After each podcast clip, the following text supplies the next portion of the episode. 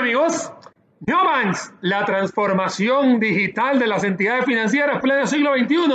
Expliquemos, porque con la llegada de la revolución industrial 4.0, ahora con el nuevo normal también, la era digital nos ha cambiado a todos. Por supuesto, la entrada a la Internet, oferentes, demandantes, lo que ha calzado en los UNAs, como se dice en inglés, los usos de los hábitos de todos nosotros han cambiado. Por ahí están las plataformas digitales de economías compartidas, también es importante mencionarlo. Pero en el área financiera hay un auge mundial de lo que son los neobanks, que significa neo, nuevo, banks, banco, y que tiene que ver con las fintech, que son la combinación de finanzas y tecnologías, todo tiene que ver con neobancos o nuevos tipos de bancos, así se le conoce a nivel internacional. Hoy ¿En dónde hay? Bueno, Brasil, Reino Unido, Alemania, España, México, países nórdicos, una gran cantidad de países ya tienen neobanks. ¿Qué hacen los neobanks? Bueno, lo que hacen es crear soluciones 100% digitales, por supuesto más agradables, mucho más sencillas, y también tiene que haber un tema de bancarización que a muchos nos interesa tener en cada uno de nuestros países de la región de Latinoamérica también esa bancarización.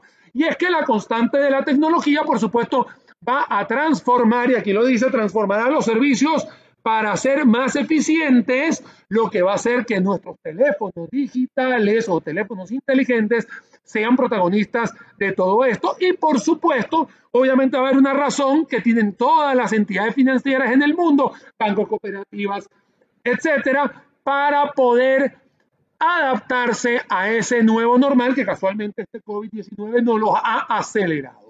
Primero, antes que nada, no podemos confundir una sucursal digital con un neobank. Una sucursal digital, por supuesto, es un website con un apoyo de una aplicación que es totalmente diferente a una aplicación móvil, lo que es un neobank totalmente diferente. ¿En qué se compara el neobank a nivel internacional con las plataformas tradicionales que hemos eh, tenido en los últimos años? Bueno, vamos a hablar.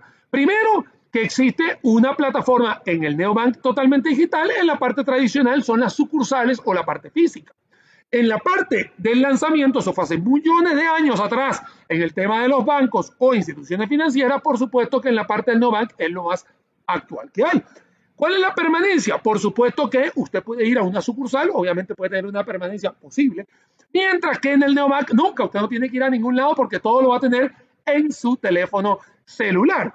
Y por supuesto, ¿cuál es el soporte? En la parte tradicional, teléfono oficina o la parte de servicio al cliente y por supuesto en el tema del neobank siempre va a ser la aplicación o la parte del teléfono. Seguidamente, en la parte tradicional se siguen cobrando comisiones, no lo podemos negar, mientras que en los neobank o la naturaleza de ellos es no tener comisiones, las oficinas, por supuesto, sucursales contra la aplicación y por supuesto lo tradicional lleva a que las aprobaciones sean un poco más lentas, sean más manuales. En el caso de los neobanks son muy rápidas y casi automáticas. Esto prácticamente es la entrada a la revolución industrial 4.0 de esa transformación que se necesita de lo tradicional a lo actual. Por ahí mucha gente me pregunta, Daniel, ¿y cuál es la diferencia entre Neobank y Challenger Bank? Claro, Neobank es una aplicación móvil en el cual usted va a tener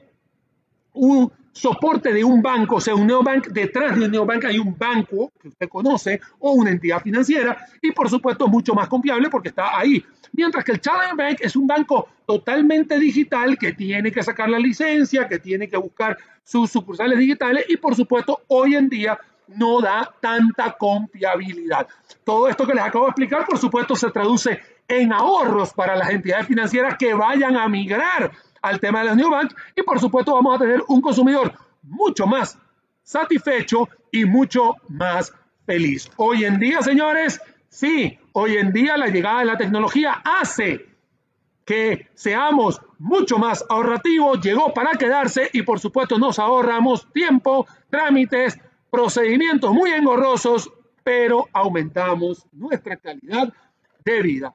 Mis redes sociales, Daniel Suchar Sommer, y nos vemos en una próxima oportunidad.